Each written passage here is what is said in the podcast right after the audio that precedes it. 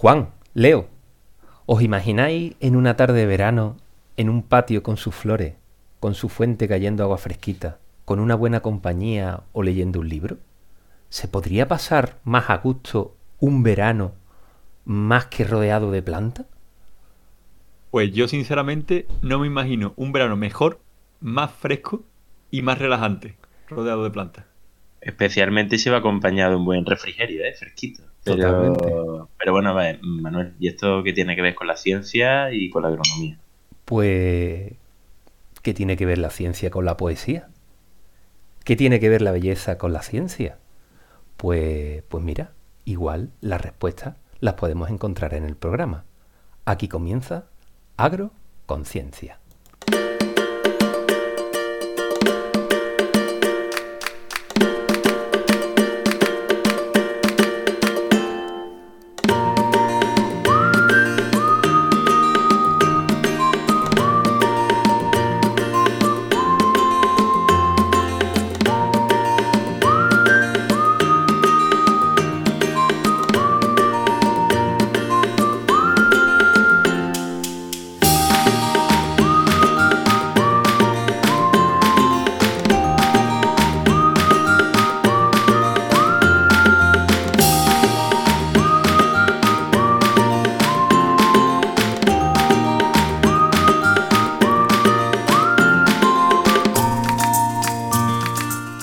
Agroconciencia. buenas queridas y queridos cientófilos y agrófilos a Agroconciencia, un programa en el que, como ya sabéis, tenemos como objetivo que paséis un buen rato allá donde estéis hablando de ciencia y de agronomía. Hoy vamos a hablar de jardines, pero no de los jardines que conocemos todos, de los que se encuentran en el suelo, los que estamos acostumbrados a ver, sino los que se encuentran en vertical, en las paredes y en los techos de los edificios. Sí, sí, hay jardines y se puede hacer jardinería en vertical y en los edificios. Todo un reto de la tecnología que además de aportar belleza, aporta otros beneficios que iremos descubriendo en el programa de hoy. Pero antes de empezar con la tertulia, si me permite, voy a recordarte dónde nos puedes encontrar. Estamos en la plataforma de podcast iBox, Google Podcast y Spotify. Eh, cuando entres en nuestro programa, pues si quieres puedes darle a suscribirte, que es gratis, nos hará muy felices y además estarás informado de los nuevos programas que vayamos haciendo próximamente. También puedes encontrarnos en nuestro blog agroconciencia.es, todo juntito y sin mayúscula, donde también puedes escuchar el programa y ver contenidos extras, la referencia de los artículos que vayamos comentando, etc. Y si además deseas eh, contactar con nosotros, puedes hacerlo en el correo electrónico oyentes. En el correo podréis resolver alguna duda, realizar sugerencias de algún tema que os interese tratar o simplemente también criticarnos. Prometemos leer todos los mensajes que nos mandéis y agradecer lo que hagáis. Y bueno, si por el contrario prefieres ponerte en contacto con nosotros a través de las redes sociales, en Twitter somos arroba agro-ciencia, en Instagram arroba agroconciencia y en Facebook tenemos nuestra página agroconciencia. Y bien, en la tertulia de hoy eh, tenemos un día más desde la campiña sevillana a nuestro querido Leo, Leonardo Martínez. Él es ingeniero agrónomo por la Universidad de Sevilla, agricultor, viverista y, un enamorado de los jardines en diversos planos del espacio. Y no estoy hablando de física cuántica, estoy hablando de los jardines del tema que hablamos hoy. ¿Qué tal estás, Leo? Muy buenas a todos. Pues con muchísimas ganas de hablar de jardines verticales, invertidos, lo que queráis. De todos los tipos, ¿verdad? Y bien, desde Mairena de la Rafe también un día más se encuentra nuestro querido Juan Nieto. Él también es ingeniero agrónomo, doctorando en el Departamento de Producción Vegetal de la Escuela de Ingeniería Agronómica de Sevilla y aunque se ha cortado el pelo, no ha perdido ni un poco de su fuerza. ¿Cómo estás, querido?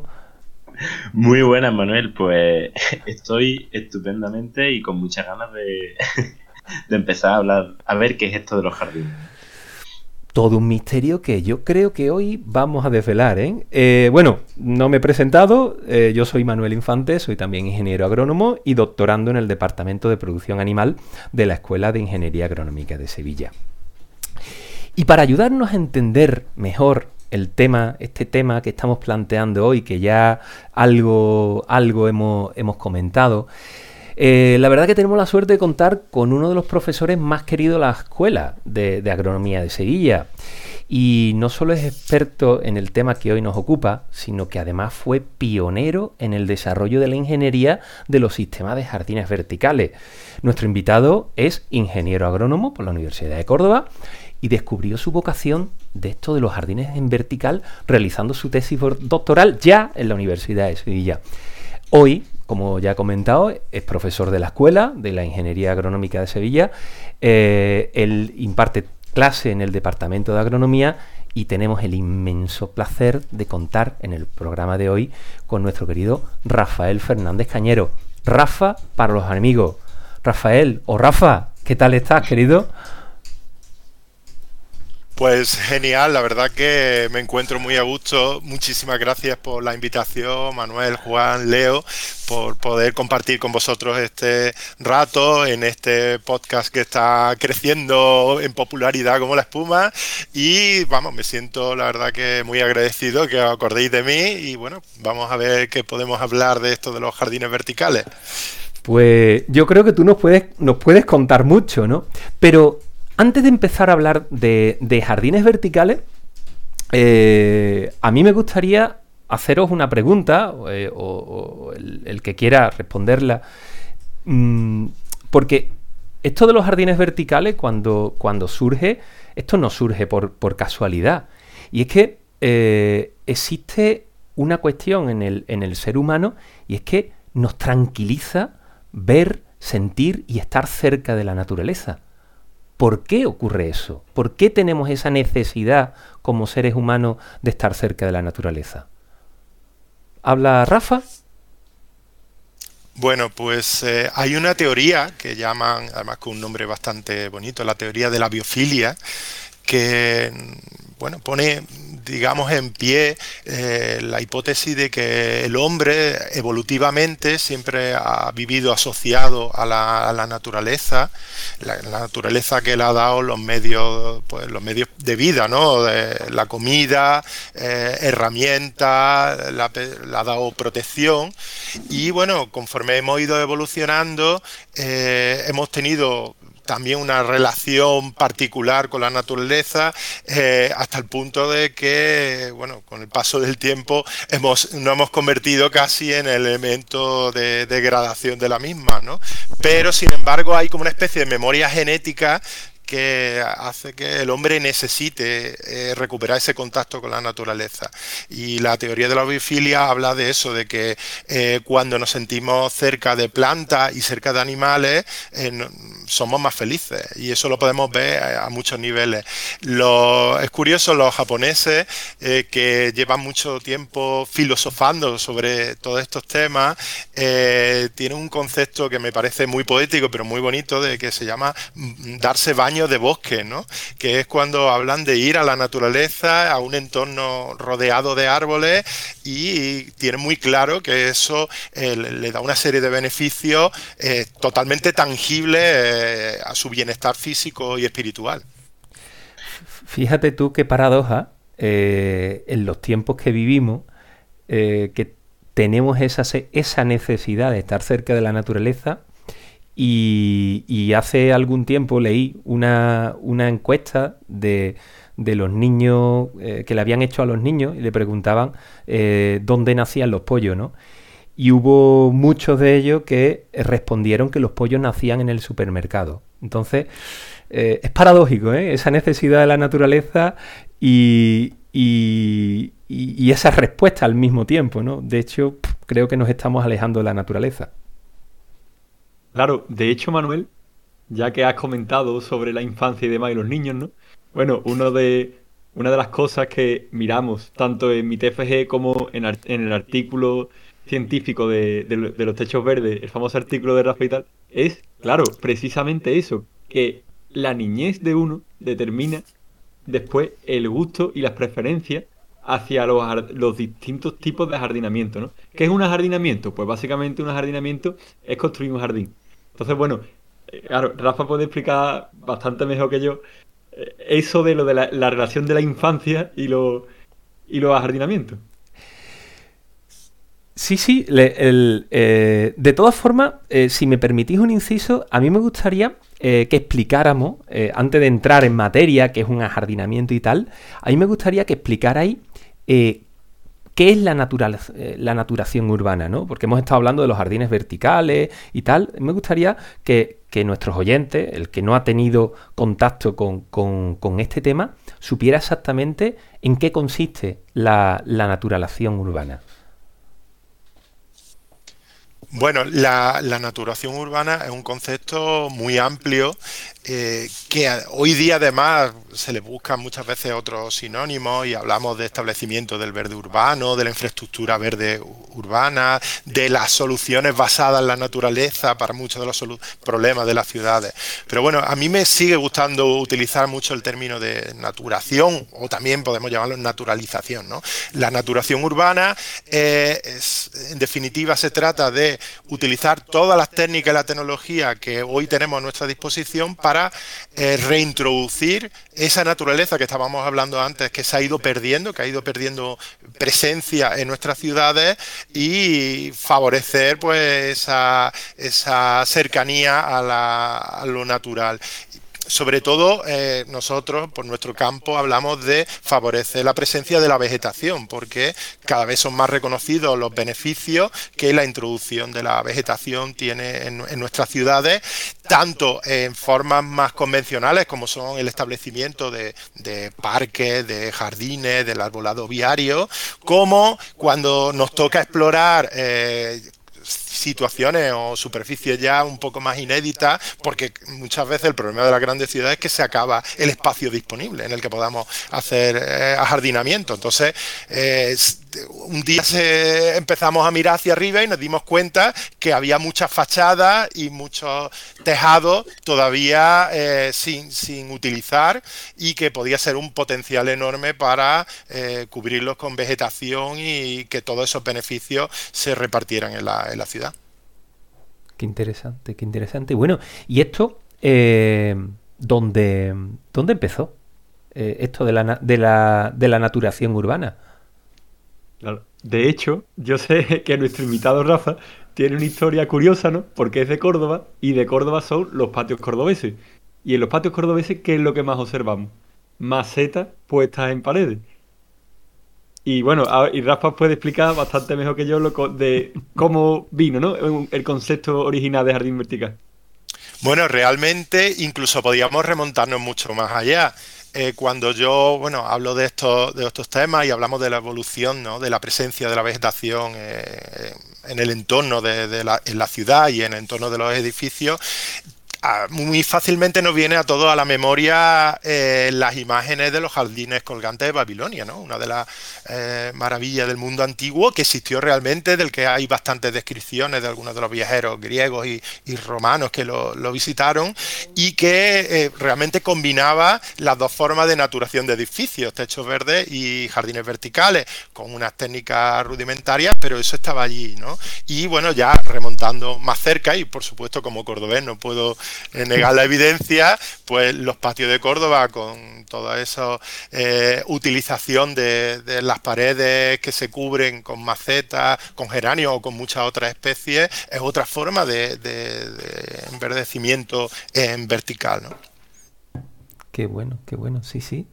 Eh, entonces, eh, que me quede un poco claro, ¿no? Tú ves los patios cordobeses y, decides que, bueno, que vas a, vas a, aplicar la tecnología a la hora de, hacer un, jardín vertical. Pero ¿qué tipo de tecnología lleva un jardín vertical? Porque en las paredes no hay suelo para cultivar, en, las azoteas y...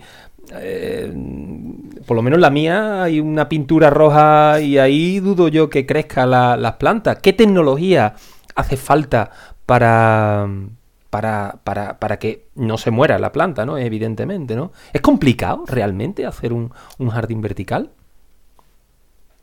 Pues sinceramente, bastante más, más fácil de lo que parece. Y bueno, eh, como, como, es justo decirlo, el padre de la tecnología de la jardinería vertical moderna, más allá de, pues, de las fachadas cubiertas de trepadoras y todo, es un, científico francés, un botánico llamado Patrick Blanc, que ya hace varias décadas, eh, muy aficionado y muy, muy conocedor de, de las plantas en el entorno tropical, se dio cuenta que de forma natural, la naturaleza, bueno, pues las plantas colonizaban la, la superficie, él quería introducir la naturaleza eh, asociado también al mundo de la acuariofilia y tal, y hacer acuaterrarios y cosas de estas, y se dio cuenta, y lo cuenta en, su libro, de que eh, en un descampado, viendo una manta en el suelo, pues había sido colonizada, abandonada, pero muy con la humedad y tal, había sido colonizada por, por musgos, por helechos, y bueno, a partir de ahí y por su conocimiento botánico del crecimiento epifito de las plantas, pues llevó a un proceso eh, que le hizo crear la primera patente que, se desarrolló ya hace varias décadas sobre jardinería vertical y bueno, su primera gran obra eh, que fue la puesta de largo del Museo Quay Bradley eh, en París, ¿no? que fue bueno, uno de los puntos que, que, que que desarrolló esa tecnología incipiente, que hizo que, por ejemplo, nosotros en Sevilla nos llamara la atención. Como había muy poca información, hicimos ingeniería inversa. Eh, y bueno, nos permitió por ensayo y error eh, desarrollar eh, nuestra propia tecnología, ¿no? Y al final lo que hacemos es imitar a la naturaleza, ¿no? Con las técnicas que tenemos a nuestro alcance. Qué bueno, qué bueno. Y bueno, mm, tengo entendido tengo entendido que eh, de esa tecnología que vosotros desarrollasteis, eh, que parte de la Universidad de Sevilla, porque eh, creo que, hay que poner en valor, no me gusta mucho la expresión, pero creo que, sintetiza mucho que, bueno, lo de poner en valor, no, me gusta la, expresión, quería decir, ¿no? Pero se habla mucho de que la universidad está alejada de la sociedad, sin embargo vosotros desde la Universidad de Sevilla creáis una, una spin-off y, realmente mm, tenéis éxito, ¿no? Estamos hablando de la época de la crisis de, 2010 eh, y, oye, mm, tecnología puntera de, y, vosotros sois un caso de éxito, ¿no? Que, sale de una empresa de tecnología de Sevilla. ¿Puedes, puedes contarnos un poquito la historia de, de Naturación Urbana, ¿no? Ya adelanto el nombre de, la spin-off. Bueno, pues eh, es cierto que Terapia Urbana, que es como se llama nuestra empresa de base tecnológica, eh, nació en, la época de la, de la, crisis hace más de, de 10 años, surgió un poco por bueno, pues se juntó un grupo de amigos que compartíamos una pasión en cuanto a las tecnologías de, naturación. Eh, en, aquel momento yo también estaba con el desarrollo y la investigación de mi tesis doctoral y bueno, pues eh, vimos que eh, estudiando y haciendo desarrollos propios sobre a partir de lo que Patrick Blanc, de lo que conocíamos, viendo también nuestra, bueno, pues la adaptación a nuestro entorno mediterráneo con nuestras propias limitaciones, que habíamos desarrollado nuestro propio sistema y que podía tener cabida. ¿no? Muchas veces eh, cuando estamos investigando en la universidad, eh, más allá del objetivo que a veces es una obsesión de hacer publicaciones que estén indexadas y tal, eh, nos encontramos un poco con la pena de, de, decir, bueno, ¿dónde se va a quedar esto? ¿Dónde va a trascender? Todo este esfuerzo, recursos públicos muchas veces y tiempo va ahí a un cajón porque realmente más allá del entorno científico no va, no va a tener aplicación. Entonces vimos la oportunidad junto a unos amigos arquitectos eh, que también eran muy sensibles al tema de, la naturación y de la necesidad de introducir la vegetación en, la ciudad, de crear una, de probar, porque al final fue una prueba, eh, fuimos al, concurso de iniciativa de la, de la Universidad de, Sevilla y, perdimos, pero nos, sirvió para poner nuestras ideas en, un papel y darle forma y el siguiente año haciéndolo mejor y con más tiempo, pues tuvimos la oportunidad del reconocimiento, ganamos y fue el lanzamiento de, terapia urbana. ¿no? Desde entonces, bueno, la empresa ha ido evolucionando, adaptándose a los cambios en el mercado, desarrollando, bueno, tenemos varias patentes internacionales y tenemos un productos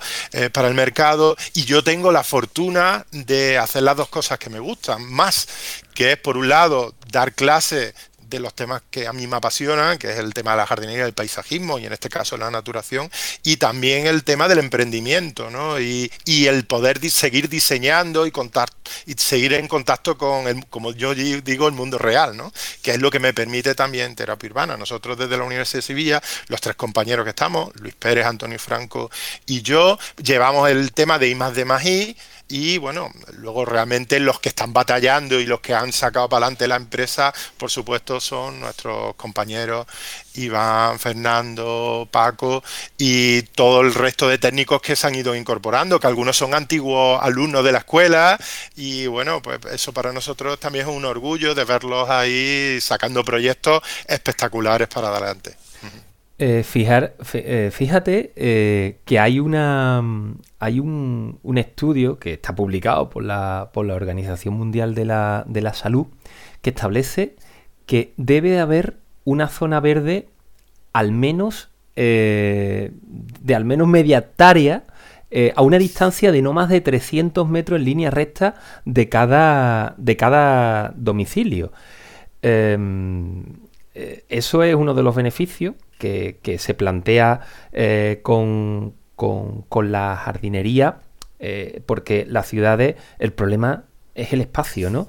Y si podemos aprovechar la fachada y si podemos aprovechar otros espacios, pues yo creo que, es una solución que, es muy bienvenida y, no solo, y, hay que, y es de agradecer, ¿no?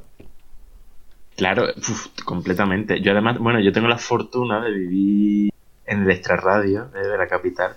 Y aquí es verdad que aquí sí hay, eh, bueno, verdad, un poco hay tanto como podría haber, pero es verdad que aquí uno tiene más o menos el, campo relativamente cerca. Pero es verdad que el que viva en cualquier ciudad y, cada vez a lo largo de cuanto más tiempo pase, más se va a centrificar la, la sociedad y, cada vez la población va a incrementarse en la ciudad y, y más desconectada va va a estar del mundo natural, ¿no? Así que, bueno, yo lo veo un problema y, bueno, ojalá, ojalá lo que dice ese estudio de, la OMS fuese real. Y, pero bueno, mm, a ver, Rafa, Leo, ¿cómo, ¿cómo puede echarnos una mano esto de la, de la naturación urbana? De hecho, claro, la naturación urbana, ¿no? Como dice Manuel, necesita media hectárea, ¿no? Pero claro, ¿qué superficie tiene una fachada? ¿Y qué superficie tiene un techo verde, ¿no? Y más cuando estamos hablando de, de grandes edificios, ¿no? Pero bueno, yo quería ir al tema que ha dicho Juan de la conexión, ¿no? La conexión del jardín con el edificio. Porque claro, dentro de la tipología de jardines verticales y también dentro de terapia urbana, yo sé que hay varios modelos. Lo que se llama jardín vertical pasivo y jardín vertical activo. O sea que los jardines verticales actuales son capaces de integrarse con el propio edificio. Bueno, de esto nos puede hablar bastante mejor Rafa. Bueno, eh, sobre el tema que habéis hablado, primero, si os, parece, vamos a hablar sobre el papel que pueden tener este tipo de naturación urbana, techo verde y jardines verticales, eh, como sustituto de los jardines convencionales. Eh, las propiedades están ahí, estamos hablando de vegetación, pero aunque, aunque en este caso voy a, levantar una bandera a favor de la jardinería convencional muchas veces se nos va los recursos a la última solución de moda, pero sin embargo eh, un jardín de barrio eh, no deja de ser y tener mucha más utilidad y más propiedades, porque por mucho que a mí me guste un jardín vertical, yo no puedo pasear por allí con, con mis sobrinos, ni puedo ponerme a jugar a la pelota, ni sentarme a la sombra de un banco, salvo que, que lo hagamos utilizando medios de escalada. ¿no? Entonces, aunque suene, parece que me estoy tirando, piedra a mi tejado, eh, a, mí también me encanta y cuando tengo oportunidad también me involucro en proyectos de jardinería eh, tradicional. El tema está que hay veces que ya no hay superficie y necesitamos seguir incorporando eh, elementos vegetales para que hagan todas sus funciones ecológicas. Entonces ahí es donde realmente el aprovechamiento de la fachada, de los techos, incluso en el interior de los edificios podemos hacer muchas más cosas, ¿no? Bueno, de hecho. Y luego respecto. Ah, sí, sí, perdón, sigue, sigue, Rafa, sigue. No, respecto a lo que comentaba antes Leo de, la jardinería vertical activa, eso fue un desarrollo además bastante curioso, muy en la línea de cosas que habéis hablado vosotros ya en vuestro podcast, ¿no? Un, hay un profesor canadiense que es asesor de la NASA para buscar tecnología de soporte vital ¿no? para tanto la estación espacial como para el futuro eh, viaje a, a, Marte, pues estaba viendo el potencial de, de la biofiltración y la biodepuración de la vegetación eh, y bueno, los jardines verticales, por su aprovechamiento del espacio, realmente tienen un potencial muy, muy grande. Además, eso nos daría para hablar mucho porque es otra línea de las que también trabajamos con el tema de, del sistema acuapónico y tal. ¿no? Bueno, pues nosotros nos fijamos en ese trabajo que ha ido evolucionando y que tiene algunos proyectos muy interesantes en Estados Unidos y Canadá y aprovechando nuestra tecnología y haciendo algunas variaciones, eh, nos dimos cuenta que si los jardines verticales eh, se hacían con un sistema que fuera poroso, que permitiera el paso del aire, eh, potenciábamos los efectos de biodepuración del aire y además conseguíamos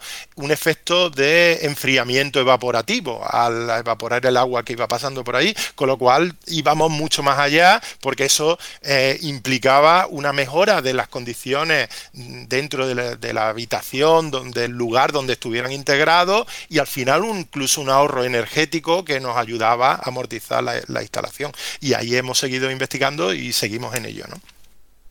Bueno, pues mm, yo justo iba a preguntar, te has adelantado porque justo iba a preguntar por el resto de beneficios que plantea. Hemos dicho el disfrute, ¿no?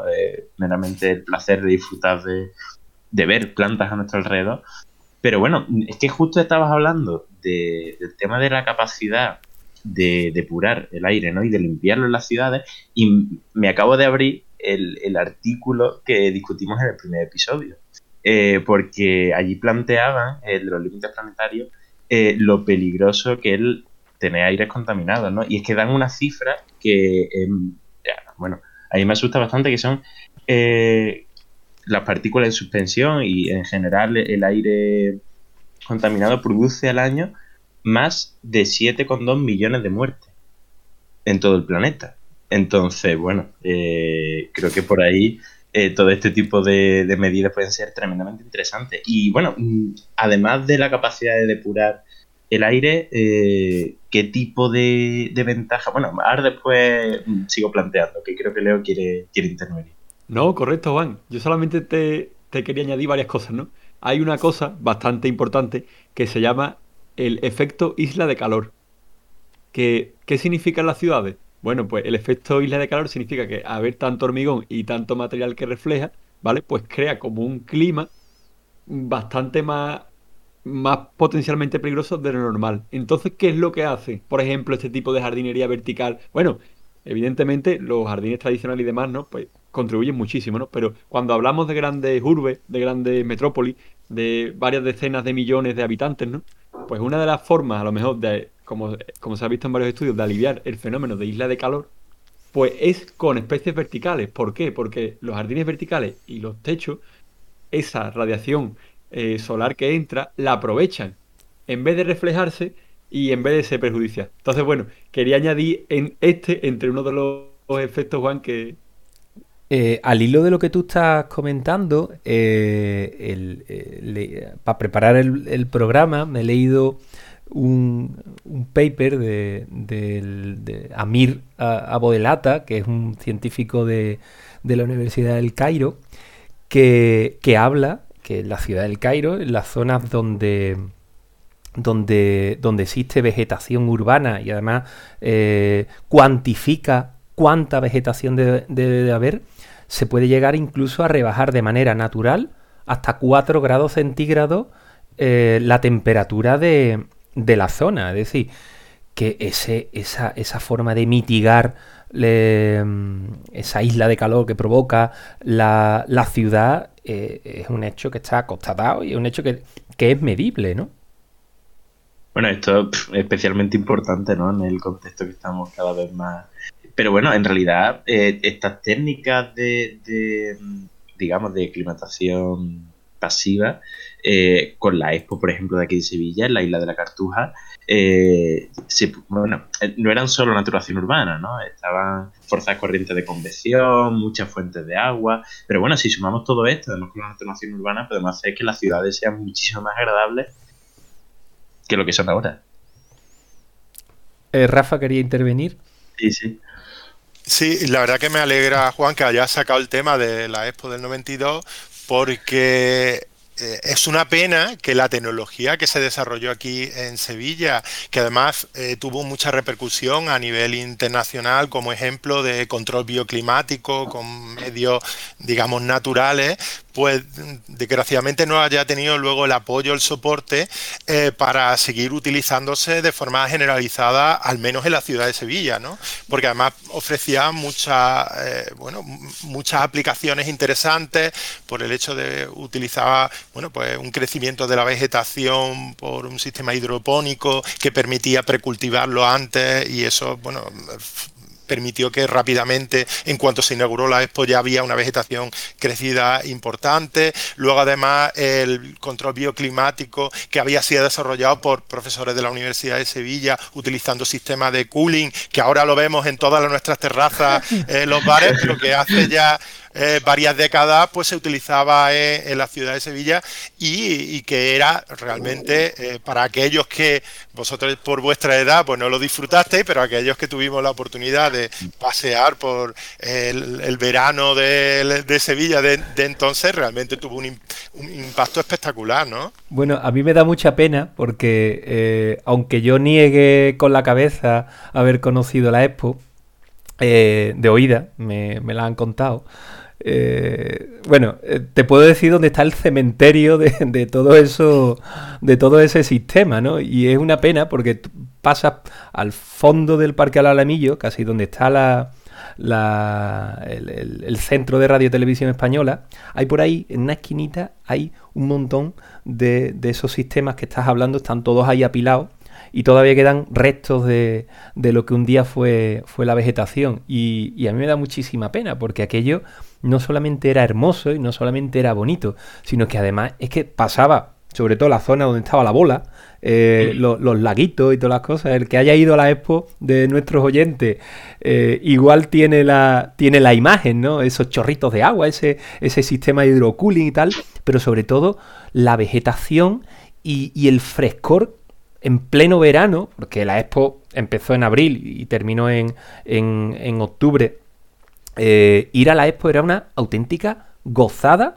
porque hacía yo no sé cuántos grados menos que en Sevilla, pero se notaba y además era una auténtica barbaridad lo que se notaba, ¿no? Yo creo que yo creo recordar que eran entre 3 y 4, creo que leí alguna vez, pero pero no lo puedo afirmar. Pero yo venía a bueno, a, marcar una nota disonante en todo esto porque todo esto es extraordinario y desde luego que presenta grandes ventajas, pero también consume muchos recursos, ¿no? O agua, por ejemplo. Eh, en este contexto, y además de sequía, en el que especialmente estamos, por ejemplo, ahora, eh, ¿se plantea alguna alternativa o no consume tanta agua como pudiese parecer a simple vista? Bueno, pues el tema del consumo de agua en un contexto como en el nuestro, donde es un bien escaso, pues siempre ha sido una de las preocupaciones que hemos tenido y en los desarrollos que hemos hecho, precisamente optimizar al máximo el consumo de agua, conocer cómo se comporta, por eso alguna de nuestras líneas de investigación ha sido el tema de optimizar los sistemas de riego y tal, eh, es fundamental. Pero nosotros, mm, más allá de quedarnos solo en la optimización, hemos querido eh, intentar eh, ver cómo podíamos aprovechar, por ejemplo, agua gris, es una de las líneas de investigación que estamos teniendo ahora. estamos viendo que no solo sirven para regar los jardines verticales, sino que tienen un potencial grande para biodepurarse y mejorar la calidad de ese agua. Estamos trabajando, pero bueno, se empiezan a ver evidencias bastante interesantes. Rafa, una preguntita, eh, ¿qué son las aguas grises para todos aquellos oyentes que no, que no lo sepan?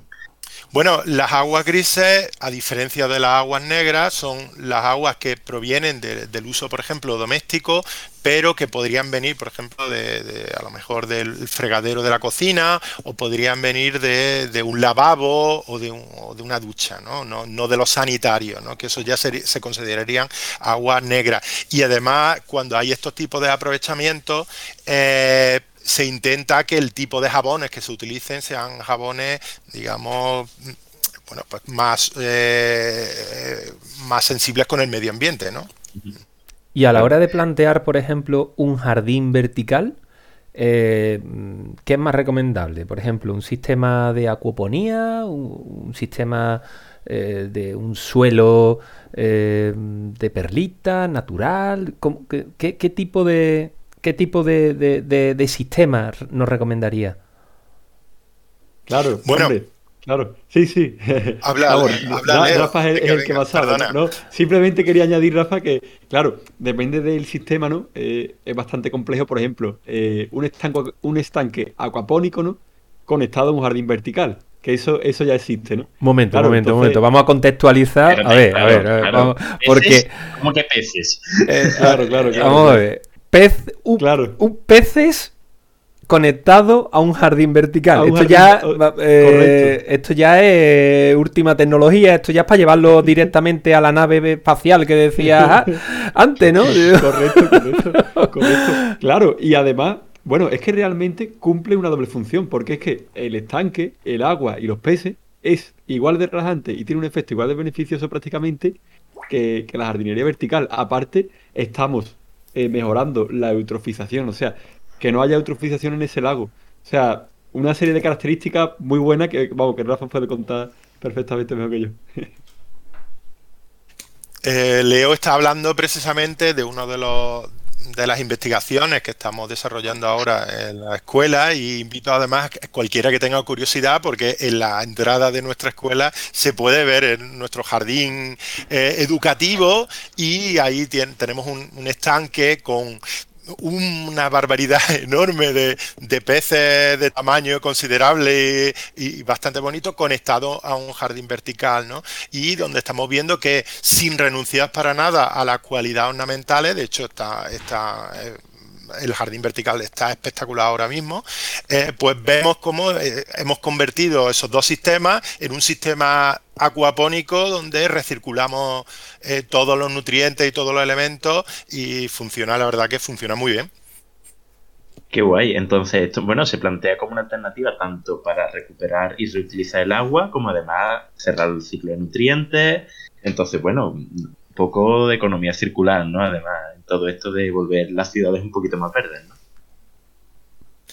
Efectivamente, si nuestro objetivo es el aprovechamiento al máximo de todos los recursos que tenemos y hacerlo eh, bueno, de, una, de una forma que además sea aceptable por la sociedad, aquí es que lo, conseguimos un poco todo. Tenemos el objetivo estético y ornamental, pero además tenemos un aprovechamiento de aguas, por ejemplo, de aguas pluviales que podemos recoger allí, o podríamos estar depurando las aguas grises del edificio. Y, ahora mismo se tiene objetivos ornamentales, pero podría podríamos estar produciendo, por ejemplo, tilapias, como es otra de las líneas que estamos llevando nosotros, y a la vez produciendo hortícolas en vertical. Pues justo, justo aquí quería preguntar, porque estamos hablando de plantas de decoración, para, para el disfrute visual, pero yo venía a hacer justo esta pregunta, ¿y podemos cultivar la ciudad plantas para comer? Bueno, y ahora ya con la tilapia eh, te sigo preguntando, ¿y, peces también para, para alimentación humana? Bueno, sabéis que ahora está un poco de moda el término ¿no? de las granjas verticales y que hay algunos proyectos antes eran proyectos muy utópicos, pero ahora algunos se están ejecutando y haciendo reales, ¿no? Y bueno, hay que optimizar los sistemas. Si lo que queremos hacer, sobre todo, es producción, pues van a ser sistemas y mecanismos diferentes a los que tienen un objetivo más ornamental. Pero, eh, por supuesto, es una tecnología ya factible y básicamente lo que unimos es piezas que ya se estaban, que funcionaban bien, como el cultivo hidropónico y como la acuicultura y la conectamos de forma incluso mucho más eficiente. Claro, de hecho, bueno, claro, además, este, tipo de sistema tan eficiente y tal, pero claro, incluso sin sin perder el componente estético, ¿no? Porque yo quería saltar un poco la línea, ¿no? Aunque tiene relación con todo esto, ¿no? Claro, y hablar de, que cuando, cuando en el programa número 4 estábamos hablando de, claro, estaba hablando Javier, Javier Medina, de lo de eh, un poco los astronautas y tal que estaban ya probando los sistemas de producción y demás, pues claro, decía que los astronautas, una de las cosas que más les relajaba y, que más les hacía centrarse y demás, era en la producción, claro, de, plantas y demás, ¿no? Hasta el punto de que el rábano que, produjeron, pues se lo comieron prácticamente antes de, de analizarlo ni nada, ¿no? Entonces, claro, es curioso, ¿no? Como los propios astronautas, una de las cosas que perciben más increíble sea la propia vegetación, o sea, ese componente estético eh, que desde el principio del programa lo, vamos diciendo y, es alucinante. Y bueno, eh, mm, nos queda muy poquito tiempo de programa, pero a mí me gustaría que pusiéramos ejemplos reales de, algunos jardines verticales, ¿no? Y, hablando y preparando el programa, eh, eh, en tu caso, Rafa, con, Luis y con Ana Blasco, tenéis un, estudio de eh, la valoración del impacto social de un muro viviente, que fue el caso de estudio del Hospital Sagrado Corazón de, Sevilla. A mí me gustaría que nos contaras un poco sobre ese proyecto, de, sobre, en concreto de ese, de ese jardín.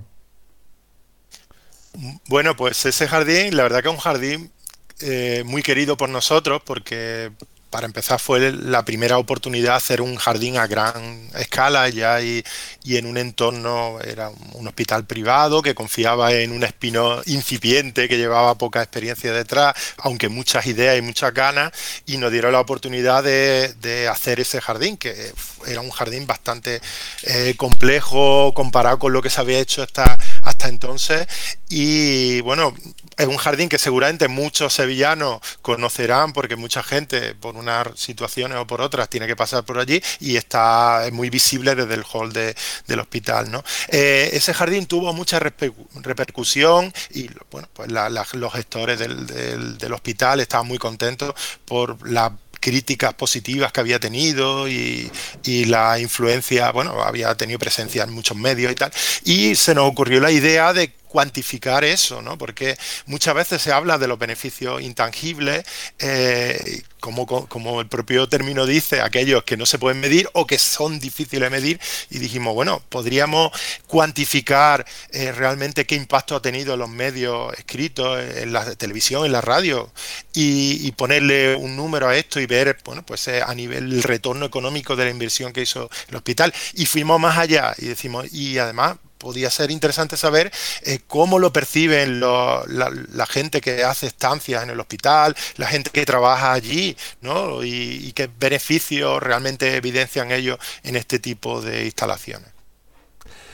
Pues la verdad que un día más eh, nos quedamos sin tiempo para, seguir hablando. La verdad que, es una gozada la, conversación que estamos, que estamos teniendo y yo por lo menos me llevaría, pues como siempre, ¿no? Un par de horitas más hablando de, esto. Seguramente luego eh, en el off the record sigamos charlando de algunas cosillas más. Lo que pasa es que nuestro tiempo llega a su fin. Yo simplemente eh, recordar, ¿no? Los beneficios del, de, los jardines verticales, ¿no? Beneficio de, de frescor, beneficio de, salud mental, salud emocional, de, beneficios por todo un tipo. Yo quiero finalizar el programa, si me lo permití, con la frase de pon un jardín en tu vida y si puede ser vertical, también. No solamente los jardines en horizontal, sino los jardines eh, verticales. Y, nada, pues queridos amigos, hasta aquí llegó el, programa Agroconciencia de hoy. Muchísimas gracias un día más a Juan y Leo por, por acompañarnos y sobre todo a Rafa, de verdad. Eh, ¿Qué tal? ¿Cómo te has sentido? Pues muchas gracias, la verdad que me he sentido muy cómodo y genial bueno, agradecido de, que me incorporéis hoy a vuestra tertulia y la verdad que ha sido una experiencia fantástica. Muchas nos, gracias. Nos han quedado algunos temas en el tintero. Igual, eh, no sé si, si aceptaría una, una, una, nueva invitación porque se han quedado algunos temas que nos gustaría haber tratado con un poquito más de, de profundidad. Hoy hemos dejado un poco las pinceladas ¿no? de en qué consiste esto, esto, pero bueno, te invitamos a un nuevo programa si, si así lo consideras, ¿no? Si, si tu agenda te lo deja. Encantado, contás conmigo, sin duda. Sí, sí, eh, será un placer. En fin, pues muchísimas gracias, sobre todo también a, lo, a los oyentes, que esperamos que hayan disfrutado con los jardines verticales. Y, también esperamos que, os haya, que os haya gustado el, programa. Y os emplazamos pues al, al, siguiente que grabaremos próximamente. Y recordad que, podéis eh, suscribiros al programa y así enteraros cada vez que subamos un nuevo podcast. Y si queréis contactar con nosotros, os repito, el correo que tenéis a vuestra entera disposición, oyentes arroba agroconciencia.es. Y en nuestras redes sociales, pues que son Twitter, Instagram y Facebook. Lo dicho, muchísimas gracias por estar ahí y hasta el próximo programa.